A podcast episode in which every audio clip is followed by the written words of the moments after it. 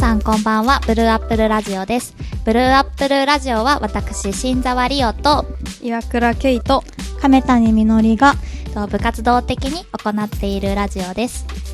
毎回様々なゲストをむ招きし、主にジェンダーやダイバーシティのことについて気になること、知らないこと、知りたかったことをおしゃべりしていきます。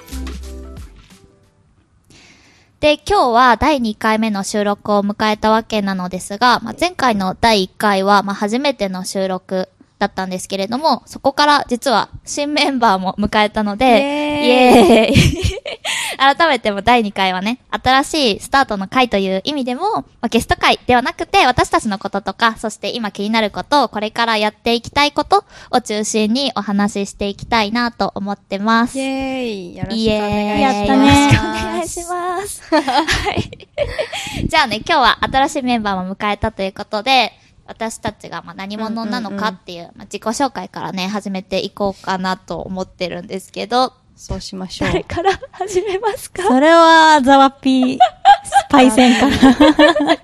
えどんな、どんな自己紹介がいいかな？やっぱりこの、ジェンダーダイバーシティみたいなところ、ところと、まあちょっとそれも絡めつつみちょっとそれも絡めつつ、私のおい、好きな食べべ物とかもじゃあ。納豆です。納豆大好き。そっち先なんですか？納豆嫌い。え、マジで？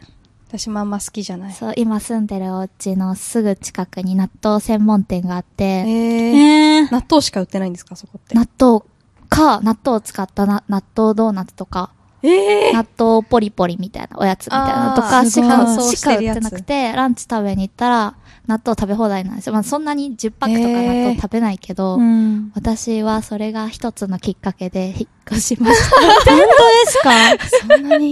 もう一つの理由はあれなんですけど、近くにお風呂がすごく好きで、あー銭湯サウ、いい銭あ、湯サウそれナがあはるっていうの大事。あ、なんだっけ、あそこ。文化浴船。あ文化浴船そうめちゃ私もめちゃ、あ、行ってる？めっちゃ自宅バレーしません？そう、やばい。まあまあまあ、そんなところに。入れてもらわないといけない。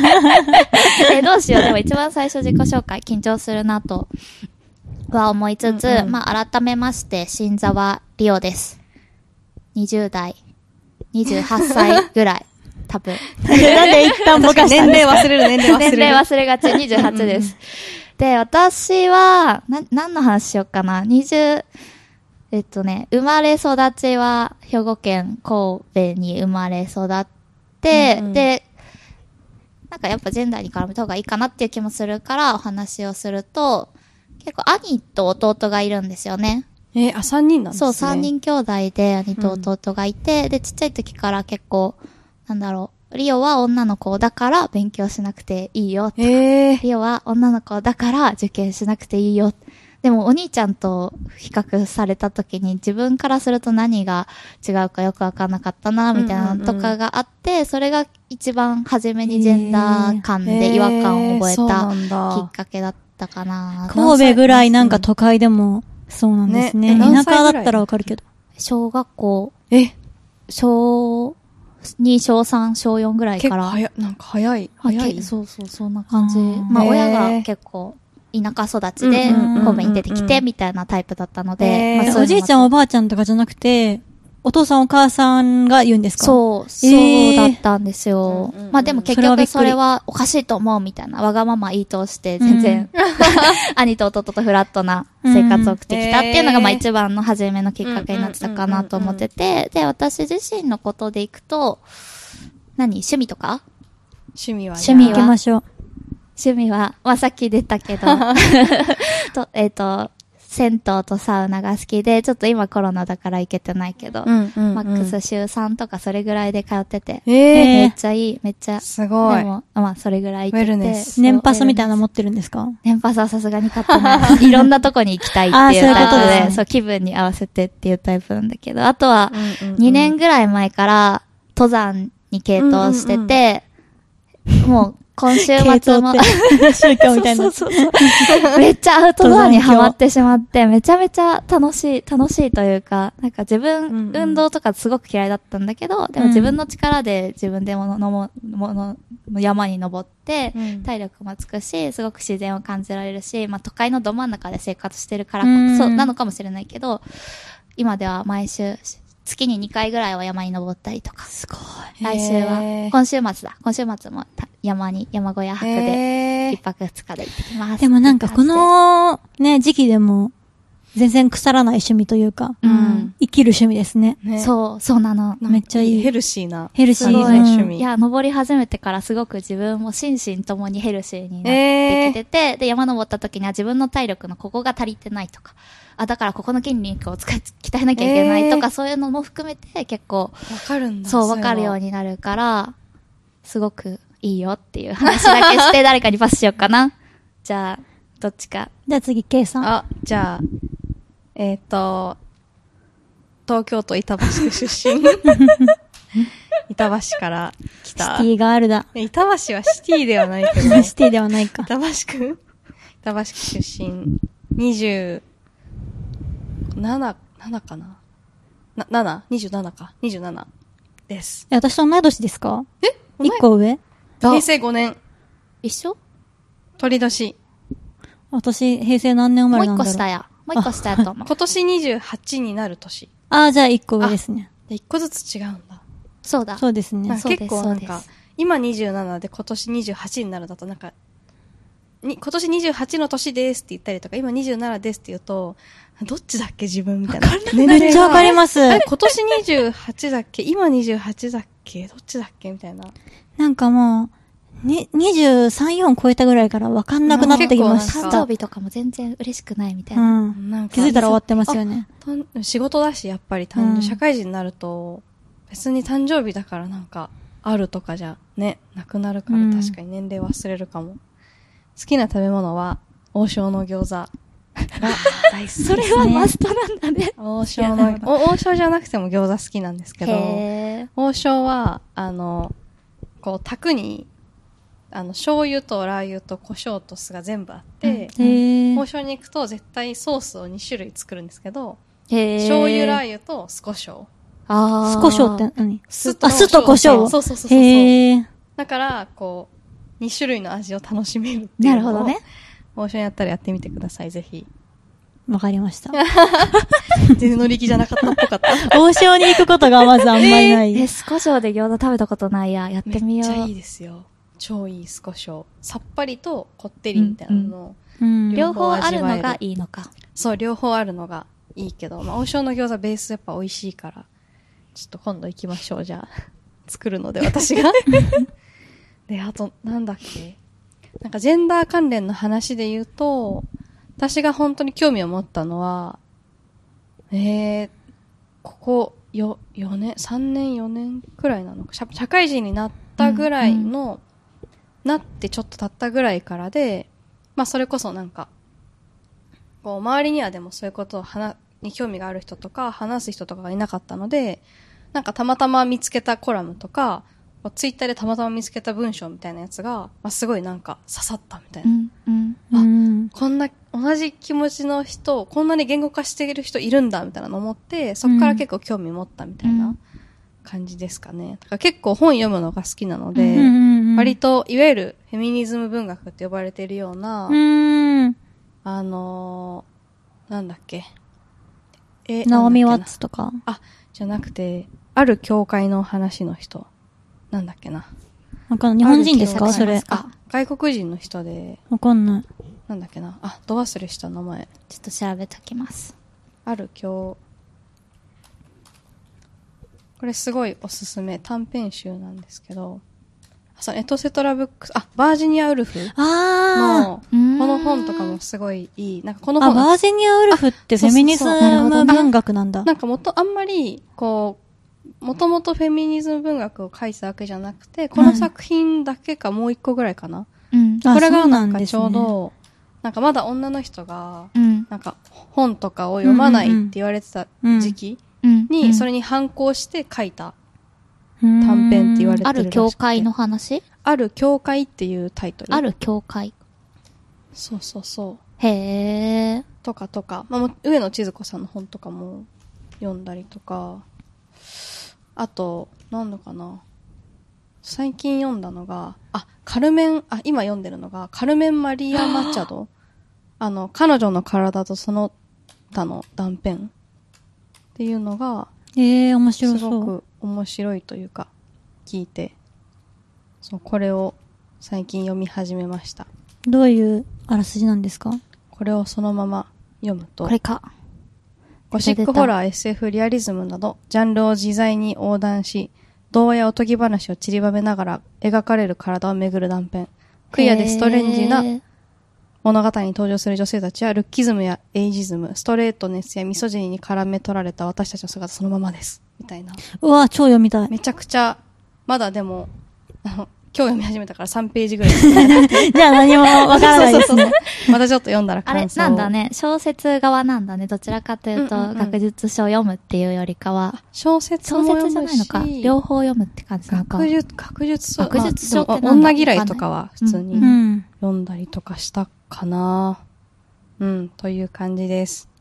なんかでも海外ってそういうフェミニストの文学者とか、うんうんうんあとなんかアートの人とかうんめっちゃ多いで、じゃないですか。うんうんうんなんかでも日本人ってあんましいないですよね。私が知らない時まあかな。確かにパッと出ては、すごく有名な、出してる人はいるけれども、うんうんこの人みたいなのは、うんが少ないかもしれないね。なんかなんだろう、フェミニスト文学みうんといえばみたいなのあんまりなんかなくて、結構フェミニストって本当になんかアクティビストというか、なんか議論する人みたいなイメージあるなと思いますね。確かにそのイメージも強いかも。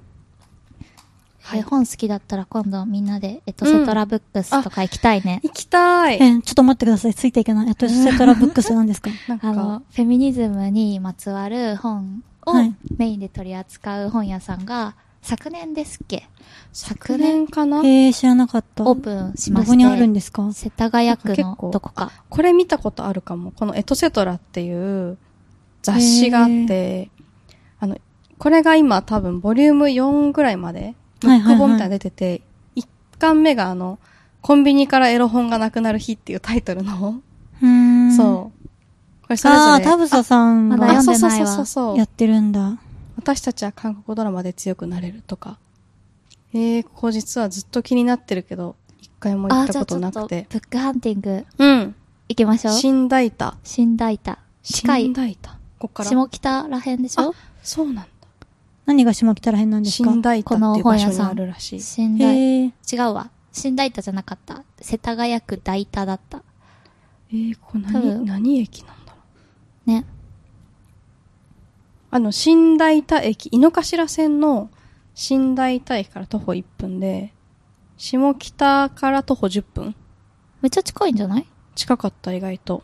じゃあ今度行きまえしょうー。行きましょう、行き行ましょう。きたい。イエーイ。イエーイ。イエーイ。という感じでイ、スケボーやるやる詐欺4年目なので、今年こそスケボーを始めたいと思います。イエーイ。イエーイ。見た目的にはスケボーやってそう。ね、そう。そう。感じしすごいますね。、普段のやりたい服装とかも。やりたい。ストリート系の服も好きなので、うん。やりたいな、スケボー。はい、じゃあ最後、みのりんかな？みのりん。はい。亀谷みのりと申します。今回から入った新メンバーでございます。よろしくお願いいたしまお願いしす。ます。えっと、今年27の代ですね。で、えーっと、まあ、都内で普通に会社員の営業をしているんですけれども、大学生の時に少しジェンダーを勉強していまして、まあでも、ただ、そのやってたのが、やっぱりその、それこそ学術書とかうん。読んでて、なんかあの、なんですかね、結構本読んで、みんなで話してみたいなのばっかりやってたっ。ていうのと、あと自分の専門が、あの、セックスポジティブっていう領域っていうのもあっへて、それはまたなんか、おいおいちょっとどういう感じのをいつか話せたらいいなと思うんですけど、で、なんか結構その、なので、あんまりこう、広くなんか、いろんなフェミニズムについてなんか、知ってるみたいなわけじゃないっていうか、やっぱ多分、なんですかね、自分の突き詰めた領域のことしかあんまり知らなくて、で、しかもその学術書ばっかり読んでるから、なんかその、結構、ふなんか、ツイッターのフェミニズムとかにすごく弱くて、うん。なんか、うん今リアルで何が起こってるなみたいなのが全然知らないので、うんなんかこの回を通して学んでいきたいなと。私はツイッターに貼り付いてるので。交換、交換し合いま、交換し合いましょう、ちょっと。学術書と逆逆にあんま読んだことないから。私も読んだこと気になるないかも。え、でもなんか普通に基礎的なやつとかですよ。バトラーみたいな。バトラーとか、はい、ジュディス・バトラーとか、ボー・ボワールだったりとうんうんか、セジウィックとか全然わからんかった。を、はい、読んでましたね。えー、知りたい。それもじゃあ、うん。なんかそ別のの回を回で。あと、セックスポジティブの話もすごうくん。興味ある。何年か前に多分飲み会の席に、はい。なんていうの？あれ。えっと、今ちょっと頑張って、あの、汲み取ろうとしたんですけども。丸い、丸い形を手で作って。丸い形の、はいあの、女性の、いろは？は？ああ、それだあハモった。そう。そう、持ってき、持ってきてた、持ってきてたんだっけ？なんかあの回で紹介し、こういうのがあるよみたいなのを紹介してくれえ、たそれ私が大学の時記ですか？で、大学の時じゃない。数年前ぐらい。なんだろ六う。本木で。六まあいいや、ちょっと忘れちゃってるから大丈夫ちょっといろいろあって。そうそうそう、そんな。いろいろあって違和感のない何の回かちょっと全くそうなんかね、なんか持ってきてくれてた記憶があったんだよね。えまあじゃあそんな感じで。うんはい、うんうんあ、ちなみに何がきっかけでジェンダーに興味持ったかみたいな話、うんうんうんちょ。っと聞い、私でいいですかうん。うん。私はゆるっと話してくれたうん。確かに。あの、もともと、えっと、最初になんかその、男女んみたいに思ったのは、うん私があの、小学生の時なんですけど、うんあの、いとこの、あの、男の子とすごい仲良くて、で、なんかその、いとこの男の子が、あの、少林寺拳法をやってたんですよ。うんへえ。で、超かっけーと思って、で、私も少林寺拳法やりたいと思って、うんうんうんあの上に行ったら、えーみたいな、女の子が少林寺拳法やっても何の役にも立てないよ、みたいな。へえ。で、女の子なんだ、なんだから、ピアノとかやったら、みたいな。って言われて、定型文みたいな。確かに。そうで、なんか、いやいやピアノ始めて、ええ全然上手くならなかったんですけど、そう、もう、りょうさん知ってると思うんですけど、全然上手くなくて、だから、へえ。え、そんなことない。そう、それはでも本当になんか、いやいややってたからなんですよね。うんうんで、なんか、その時に、え、どういうことみたいな。うん今からしたらなんならね、少林寺やってた方がなんかこう、うん。うんなんだろう、うんうん。自己防衛術みたいになってそうな感じ全するん然役にですけど、立つ。そう、みたいなのを思ってて、で、なんか、そういうモヤモヤがあって、まあ、その、そそれ以外にもこういろいろちょっとモヤモヤすることは。続いていったんですけど、で、なんか、でも、その中で、やっぱ、うーん、なんか、周りの子たちは、そんなになんかこう、違和感抱いてなさそうなのかな、みたいなのがあって、自分だけなんかちょっと変なのかな、みたいなのがあったりとか、あとその、私バイセクシャルなんですけど、中学の時に、その女の子のことがちょっと気になってて、うんうん。で、それもまああって、なんか当時はその普通に友情をこう勘違いしてるだけかなみたいな感じで思ってたんですけど、なんかそういうのもあって、なんか、あー自分がちょっと変なのかなって思ってたんですよ、ずっと。うんで、あのーそんな中、大学生になった時に、なんか、自分のその学部が、うんうん。あの授業で、なんか、たまたまそのジェンダーの授業があって、なんかそれはあの選択授業だったんですけど、なんかあの単位、結構楽そう。私、なん。か時間がいけるかあるあるそう、この授業を取っちゃえと思って、あの、行ったら、あの、それでなんかもうすごい衝撃が来まして、へえ。何が衝撃だったの？うん。覚えてる？初回の授業が、うんうんあの、ソーシャライズってわかりますかね？わかんないかも。わかんないかも社会科って言って、うんうん。その、なんか、どうやって、こう、子供が成長していく中で、うんうんこう、男らしさとか女らしさっていうものを知って身につけていくかっていうのをやってたんですね。うん。で、その時に、その先生が言ってたのは、まあ、子供、生まれるじゃないですか。うん。で、生まれたての子供って、うん。あの、服着てたら男の子か女の子かわかんなくないですか？わ、かんない。わかんないですよね。うんまだその第一次成長が来てないから。で、けど、男の子だったら、うん。青色の服を着せて、あで、女の子だったら、そう、生まれた瞬瞬間から女の子だったらピンクの服を着せる。で、その子供たちを、こう、うん。ベビーカーとかに乗せて、なんかお父さんとかお母さんが、こう街連れて歩いてたら、周りの人たちが、青い服を着てる男の子には、うんあ、うん。元気な子ですね、とか、うん。やんちゃでいいですね、とかって言う。で、女の子、あ、女の子って言っちゃった、そのピンクの服を着た子には、うんうんあの、可愛い子ですね、とか、おとなしい子ですねっていう風な褒め言葉をかけると。うん。で、だから、そうやって、本当に生まれた瞬間から二つに分けられて、あの、周りからかけられる言葉が変わってくるから、うん。どんな言葉を言われたら、それが自分にとっての褒め言葉なのかっていうのを学習していくんだっていう。なるほどね。え生まれた瞬間から学習していってるそうそうそう。で、その結果、だから、どうやったら褒められるかっていうのにのっとって、うんうんうん自分の行動を変えていくから、そうなんだそうだから、その男らしさとか女らしさっていうのが身についていくんだっていへうー授業をやってて、もうズガーンって雷に打たれて、それが初回の授業そう、だったんですよ。でも忘れられないんですけど、この授業。へで、なんか、あ、私がその感じてたモヤモヤっていうのは、うんうんうん。自分が変なわけじゃなくて、うんたまたま自分がその、言い方は悪いですけど、洗脳みたいな、社会的な洗脳みたいなものに、洗脳されにくかったタイプなんだなって思って、うんうんうん。なるほどね。でも、ケイちゃんで言うと、その、ツイッター見てうんてうんうん、衝撃が、多分それが衝撃的な瞬間だったんだよね。すごい。衝撃というか、もともと私も、まあ、多分なんかこう、同じようにずっとモヤモヤはあったけど、うんうん。これが何なのかわからないみたいな感じで生き、生きてたというか、で、うん。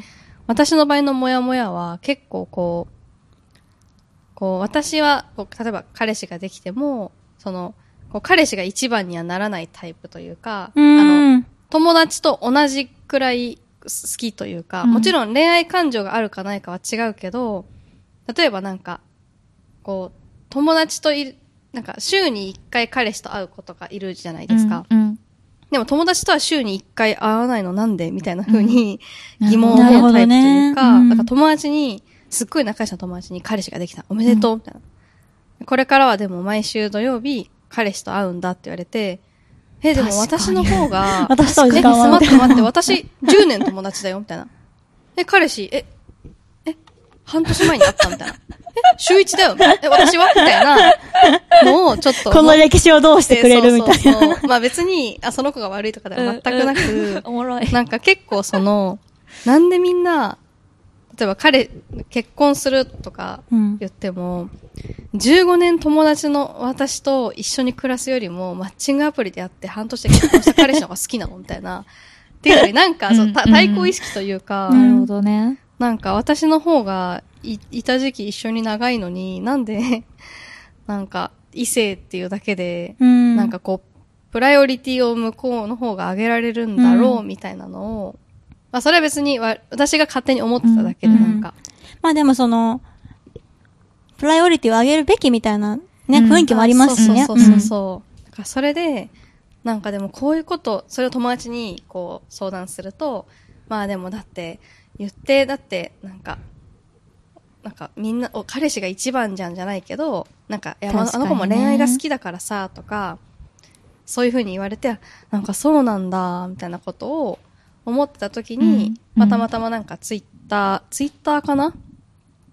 とかで、こうなんか、あ、もともとは多分一番のきっかけは、あの、シーズっていうう、んシンラさんがやってたメディアがめっちゃ好きで、シーズに、あの、セクシー女優の、セクシー俳女俳優女優の戸田誠さん、うんマコリンうがん。映画のレビューを書いてて、で、あの、レディーバードっていう映画、私のめっちゃ好きな映画で。レディーバードのコラムを書いてて、まあ、そこに、こう、まあ、レディーバードの感想として、こう、私たちは、こう、女子高生の時に、あんだけ学校帰りに、マックで時間を潰す時間が尊いと分かっていたのに、ただそれがいつか、離れ離れの道になるっていうことを知っていて、その貴重な時間を過ごしてるみたいなうんうん。ことを書いてたんですよ。なるほどね。そう。それが衝撃という確かに、確かに。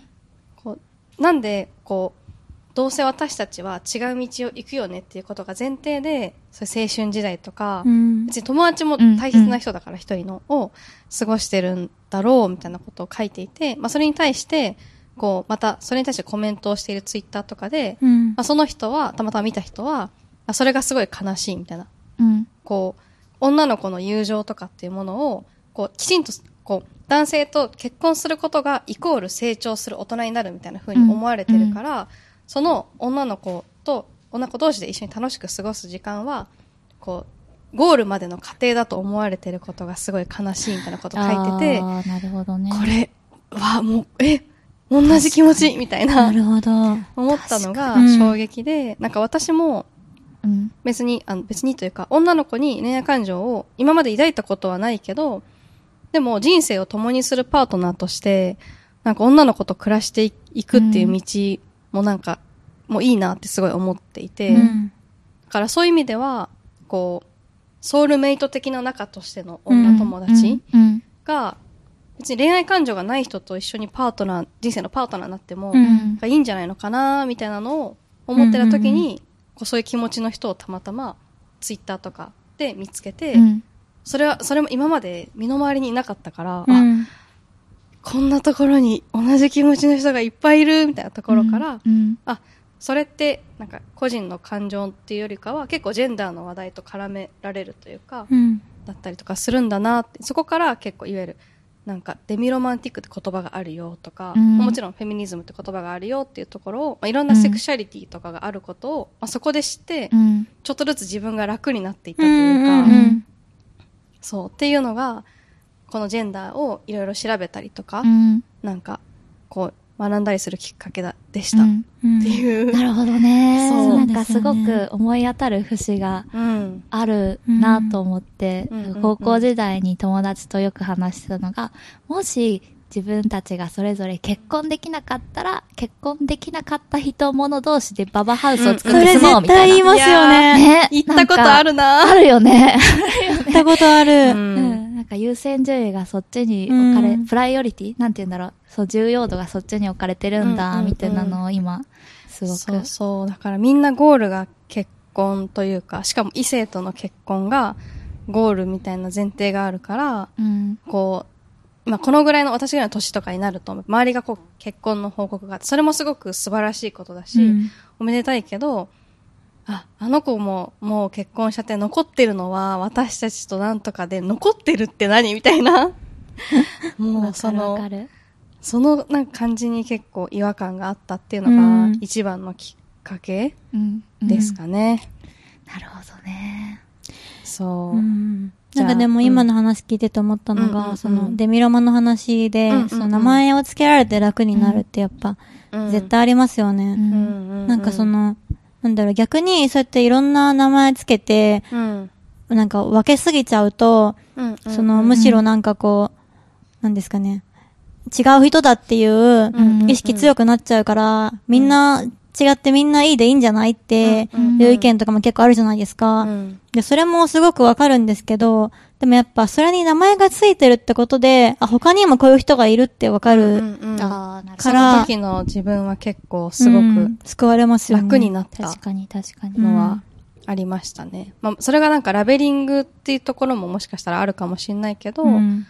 まあそもそもそういうこうが概念があったなというか、うん。っていうだけでも一個、うんうんうんまあそれに対してすでにいろいろ考えられたりとか、議論したりとかっていう人がいた、一つのまあコミュニティみたいな形でいたっていうだけで、うん。まあすごくなんかあ安心した、よね自分だけじゃなかったんだみたいなのは結構うん。安心したかもですね。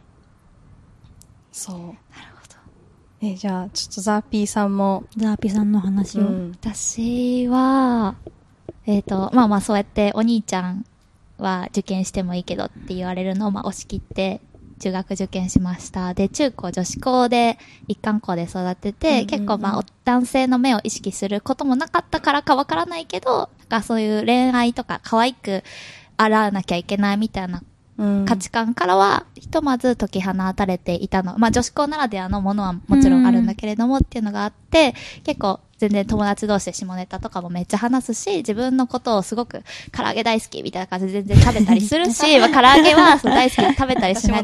爆食いしないみたいなイメージが女の子にあるかもしれないけど、そういうのをやって過ごしていて、で、大学に入りました。そしたら、100%女性しかいなかったところが、うんうん。7割男性っていう環境の中に飛び込んだ時に私が唐揚げ大好きって食べたりとか、うん明らかんと下ネタ言うことに対して、うんうん結構、まあ女の子やのにみたいな、大丈夫なんみたいな感じのこととかを結構言われることが増えて。何に対して大丈夫だよっていう。え、えー、みたいな、えー、みたいな衝撃が、まあ大学時代ずーっとあって、で、このモヤモヤを抱えながら、でも何も解消されることがない状態でずっと過ごしてきて、で、うんたまたま、まあ、ケイちゃんにも言ったかもしれないけど、仕事、仕事の関係でいろいろジェンダー感とか、自分のモヤモヤをまあ、いい、いい棚卸しにする機会だと思って、すごくディグって勉強するっていう機会があった時に、マジで衝撃を受けたのが、うん。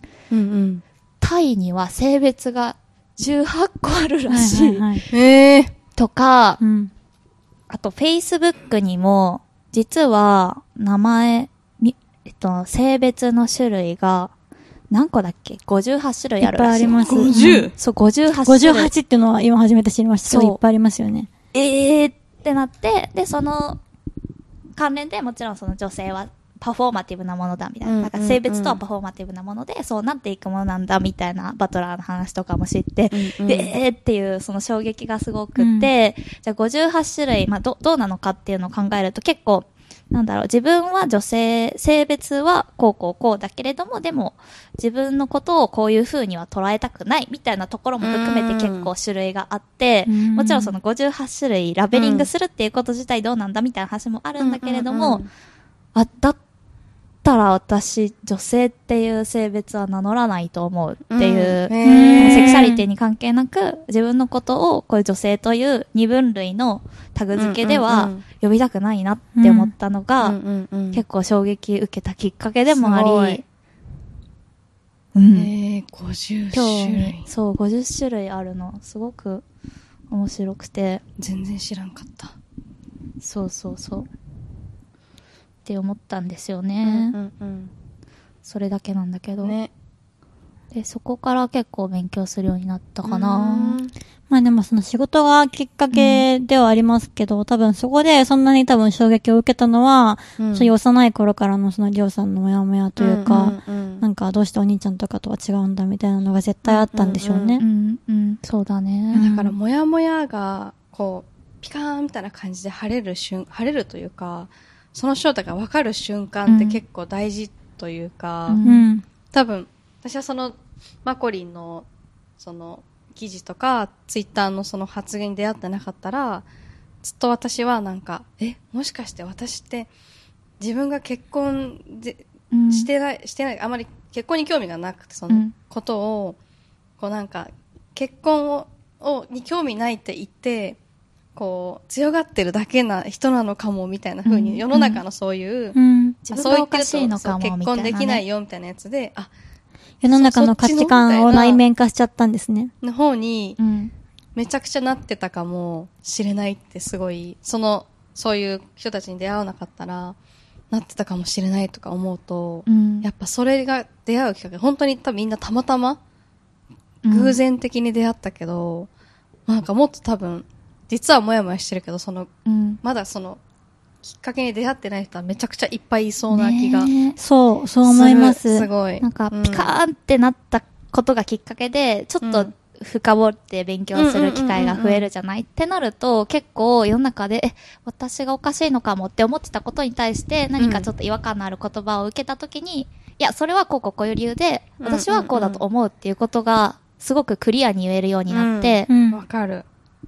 それはなんか自分の人生の糧になったなっていう、そのうん。アイデンティティの一つを確かめるとか、うん。うんうん断言する一つのきっかけになったなっていうのは思ったりするかな。いや、めっちゃわかる。そうですね。なんか、その、フェミニズムを知ることで、なんか、逆にその辛くなったっていう人もたまにいるんですけど、うんうんうん。っていうのが、そのやっぱ今までは、なんかこう、まあ仕方ないよね、こういうもんだからねってうんうん。流してたものが、うん。なんかそういう風に捉えられなくなっうんちゃって、どうして変わらないんだろうとか思うようになって、辛くなっちゃったっていう人の声をたまに聞くことがあるんですけど、うんでもやっぱ、なんか知ってよかったことの方が絶対多いなってうん私は思います。私もそう思うな。うん。なんか、生きやすくなったかもうん。しれん。なんか、うん。そうじゃないとやっぱ、こう自分の中で自分の、あ、自分ってこれ正解なんだみたいなやつが見つからないと、こう世の中の提示する正解みたいなやつの方に行かないといけないみたいなうん苦しさで歩いていくから、うん。あ、自分の正解これですみたいなやつが多分みんな、うん。それが別になんか多分100%くっきりこれって見えてなくても、うん。ちょっとずつなんか濃くなってったりとか考えることによって、それがちょっとずつ醸成されていくのがすごい、なんか良かったってなりますね。確かにねそう。うんそうね。自分のアイデンティティの一つが明らかになったみたいな感じ。よかった、すごい。そう、そんな感じの。うんそんな感じの残念で。長めの自己紹介と、それぞれまあねのきっかけ的な。そう、もう自己紹介を超えてるんですけどね。そうですね。うん。でもなんか最近もやっぱりそのジェンダーフェミニズムに関する話題ってうん。ネット上でも絶えないし、うん。日々結構注目が浴びてるテーマでもあるかなと思ってて、うんうんうん。なんかそんな中で二人が最近、最近のちょっとこれどうなのかなって思ったこととか、気になる、気になるシリーズ。気になるシリーズ。気になるシリーズ。そうそうそう。なんかありますか？ちょツイッター見ますね、一旦。私私もツイッターに見よ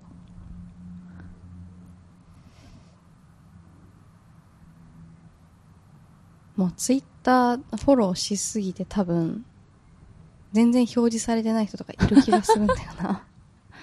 タイムライン追えないですもんね。う。追えない。なんか仕事してると基本、SNS 見ない、平日見ないから、うん。で、行きの電車と帰りの電車とかだと、うん、うん。なんかもう8時間とかそれこそ9時間空いてると、も追えないうですね。絶対に応援。え確かにー、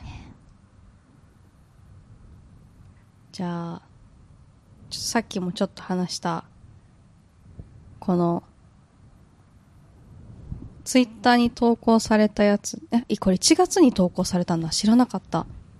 なんで今更話題になってるんですか？何さっきの、えっ、と、男性が生理になったら、あ、女性特有の辛さを漫画で描いた作者の思いとは？今話題になってるんだ。いや、これはかん、あ、全然でした。2017年の1月だった。ええあれ？なんでそれ今？これは完全に私が、え？最あ近見つけた最んだけどな近更新されてるのか。もしかしたら、早すぎたんじゃない？2000でも2019年の3月に更新されてるけど。2017年が早すぎたんだよ。そう、でも私が見つけたのは、最近うーん。そうそう、なんかこの漫、うん多分ツイッターの誰かが、よくまあ、4枚ぐらいでポストしてる漫画で、なんかこれはもしも、こう、お男性に男の日、この日があったらっていうやつで、男性が生理になったらっていう漫画のお話です。そうです。ハフ、ハフポストで今うん。読めるらしいんですけど、3日で7万5千リツイートされたらしくて、へえ。こうなんかそれこそ、ああ、なんか修学旅行に被っちゃうんだよね、ドンマイみたいな話とか、はいはい。こう、薬飲み忘れた、痛いって言ってる社会人が、今日ミス多いけど集中してよみたいな怒られたりとか、まあそれこそ来週海行こうよって言われて男友達から、うんあ、俺そのあたりあれかも、みたいな。え、次の週は？え、次だと俺が被る？みたいなのとか、ま あ女の子だったら、なるほど。あるね。あるある。生理ある行こうよ、あるみたいなとかね。とか、まあ、一番面白いのあ、そうそうそう。この最後のページで、彼女に男の子の日なんだよねって言ったら、え？男の日なの？え、じゃあ今日できないじゃんみたいな風に、え、せっかく久しぶりに休日合わせたのに、ごめんみたいな、まあ仕方ないけど、みたいな言われるとか、まあ逆に、なんかそう。これ言われたらショックだな。ショック。え、え？って、わかるよ？ってなっちゃう。わかるよってなっちゃう。まあ、片や、男の子の日なのじゃあ、おうちデートにしよっか、みたいな風な対応とかもあって、なるほどうね。ん。やっぱなんか、作者の人がインタビューに答えてるんですけど、なんか意図としては、やっぱそもそも伝える側が視覚的にうん女性だと、やっぱ、まあ、いわゆる、ここでは女性男性、男性って書いてるのそのまま使うと、視覚的に女性だと、まあ、男性からは他人事に見えちゃうんだろうなって思ったから、置き換えたら理解しやすいかな、うんみたいな、うんうん、うん。うん。っていう意図で、まあ、もしも男性に男の子の日があったらっていうふうに書いたらしくて。これが結構なんか面白かった。これなんかなって持ってるとかじゃなくて、マジでリアルだそうですね。この最後の3コマ目の、ズボンに染みる前に気づけてよかった。そう。めっちゃリアルだ。めっちゃリリアルと思って、いやー、私結構、あピルとかは飲んでないから、うん結構、なんか、周期も割と、絶対この日ぐらいに来るって私の場合は、うん。あんまわかんないから、最近来てないなって思ったら、そろそろ気をつけるぐらいしかしてなくて、うん。だから一回なんか、外でご飯、一昨年とか外でご飯食べてて、あれって思ってソファーにつけちゃったこととかあって、あすごい、どうしようみたいな。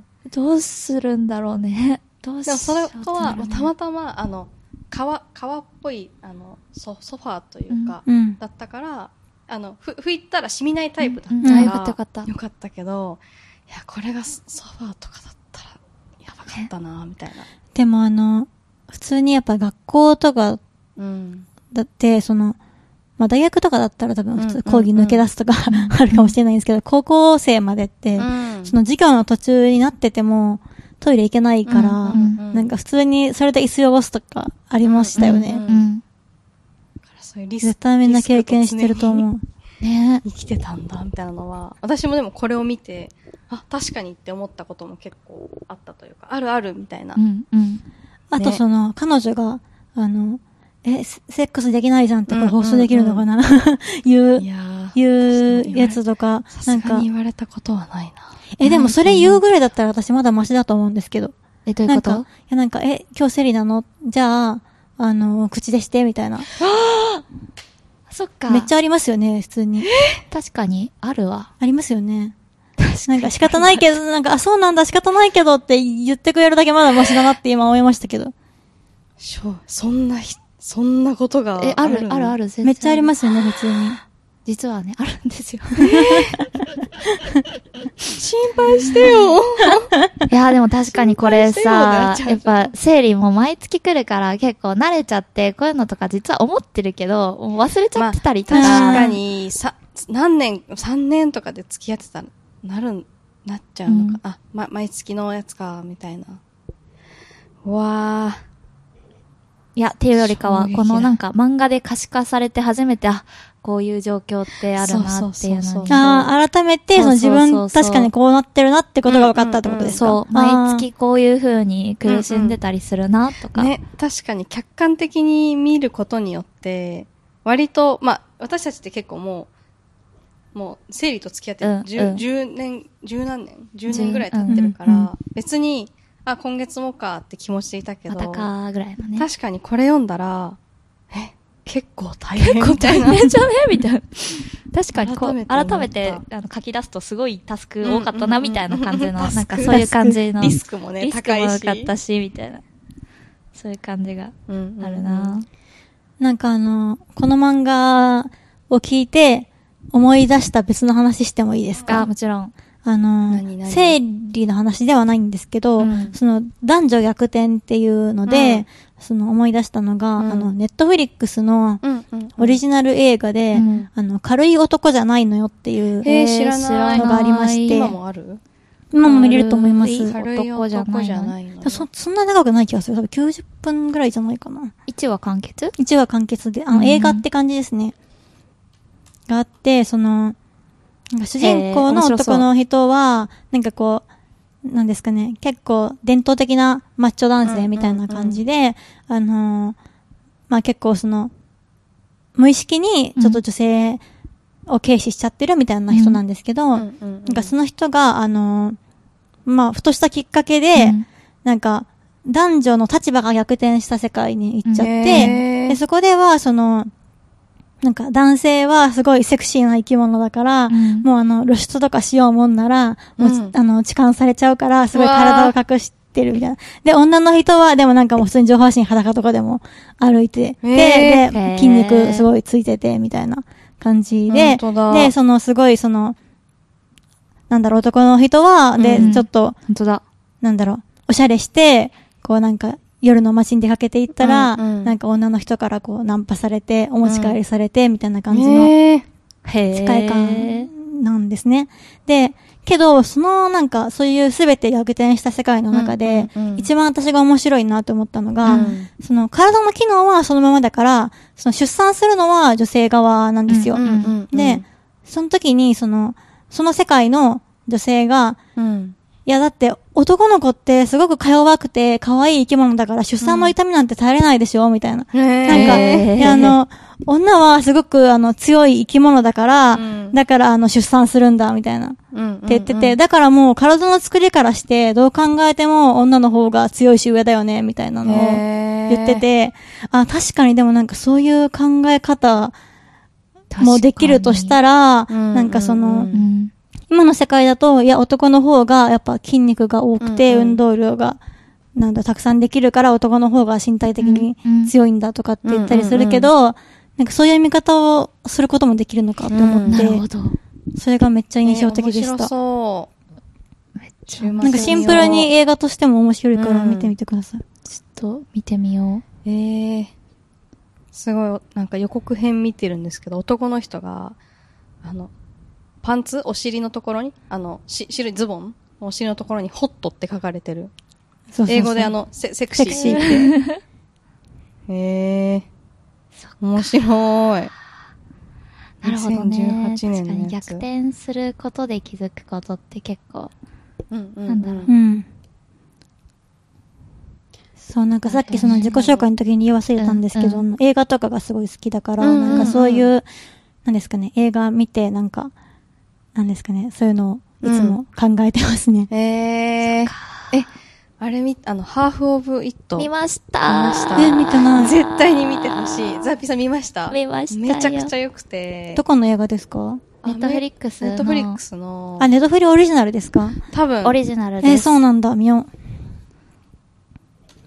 なんか結構、あの、こう、変に、変にというか、こう、最近なんかちょっと、若干ツイッターで小さい波を立てた、なんか、わざわざ映画に対して LGBTQ 映画ってつけるのはどうかみたいなやつがあるけど、これは、もうそもそもその、はい、LGBTQ ですよとかではない、ただ、本当に、こう、人が惹かれるっていうことに対して、その前提に性別がないみたいなことを、こう割と、こう、うん大げさじゃなく、すごくリアルに描いてて、だから別に、に、こう、いやな中身で見るって言ったらあれだけど、なんかちょっと違うかもしれないけど、こうどうしても、私は、えっと、性自認女性だから、はい、男性、男性の中から選びますとかじゃなくて、うん。このハーフ・オブ・イットの、まあ、大きなテーマとしては、こう、性別が入り口じゃなくて、うん。こう、中身で、こう、ひ惹かれ合うかどうか。で、たまたま好きな人が同性だった。たまたま好きな人が、うんこう、異性だった。みたいな話をしていて、うん。それが結構すごい私は、なんか良かったというか、変に、こう、異性愛を認めようよみたいな意図が入ってない感じの映画で、うん。ぜひ、あの、あんまりでも言うとちょっとネタバレになっちゃうからとめっ思って。ちゃいいよ。私去いやーで年見た映画もなんか、確かに、すなんですかね、それめっちゃいいし、すごい大事だと思う反面、そのやっぱ、うんうんうんなんですかね、自分うん。が、そのでもやっぱ、なんですかね、うーん、なんか自分がでもやっぱり、自分はやっぱなんかその、うん。女の子と付き合いたいなとかって思うこともあるから、なんて言うんですかね。ああ、でもそう、わかる。言いたいことはなんとなくちょっと。なんかだってもし本当にその、うんうん、みんながちゃんと、その、性別関係なく、その人の中身というか性格、うんうんうんパーソナリティだけで、なんか、選べる世界だったらもうゲイとかレズビアンとかないじゃないですか。うんうんうんうん。なんかだからそういう話、いつもなんか、なんですかね。うーん、なんか、すごく、ジレンマを感じるというか、うん。なるほどねぜひちょっ。と見て、わかりましたどう思うか聞きたい。シンプルに。めちゃくちゃでも。なるほどね。え、それはさ、やっぱり、見た目の印象とかからが入り口に中身っていうよりかはって話？ではなくて？うーん、なんか見た目ってわけじゃないんですけど、なんですかね。でもやっぱりなんか、その、うーん、やっぱり男性には男性の身体的特徴があるし、女性には女性の身体的特徴があるから、なんか、なんですかね。そこを、なんか本当に、多分本当はやっぱ全てない方がいいというか、うんうんうんまあ人類みんなパンセクシャルみたいな感じだったら、うんやっぱ最高だと思うんですけど、うんなんか、わかるわかる。うん。うん。私も言ってヒゲ生えてる人好きって言ってるので、なるほどね。そうそっか、そっか。多分この絵、映画たまたま、まだわ若い人たちの話、若い人たちというか高校生ぐらいの話で、こう、恋愛というものがわからないというか、うんまだあんまり、こう、恋愛ってなんだろうっていう中でたまたまそうだったっていうだけのうんうんうん。話なんで、それがこう万歳というよりかは、うん。なんか割とこう嫌味なくうというか、ん。っていうのがいいので、それが全部が素晴らしいよねっていうわけでは、うんもちろん。ちゃんね、なんか素晴らしいとも言っていないし、淡々と、うんなんか比較的、なんだろう、抑揚はあるけど淡々と描写してる映画かな。だから捉え方は人それぞれでいいんだろうなっていう感じの映画な気はするけどね。なるほど。まあ、み見てみてからみんな映画話しますじゃあ。好きなんだ。いいね。ちょっと映画題材とかね。やりたいですね。映画題材会とかいっぱいやりたいなって思ってて。はい。そうね。結構もう、1時間ちょっとぐらい。めっちゃやばい、めっちゃ喋ってる。無限に喋れますねこ。んな感じにしとく？そうしますか？そうしますか。はーい。まあじゃあ今日は私たちのね、自己紹介を中心にいろいろと お話しさせていただき、そこからまあ映画の話題になり、なんか男女の性別が、まあ男女って言うけど、まあ性別が逆転した世界を通じて何を捉えたかみたいな話とかもちょっといろいろとお話しさせていただいたかなというふうに思ってます。ちょっと何喋ったかも、うろ覚えみたいな、うんすごい自由に喋ね、まってたんですけどとめが、すば、綺麗、綺麗というか、上手なまとめをありがとうございます。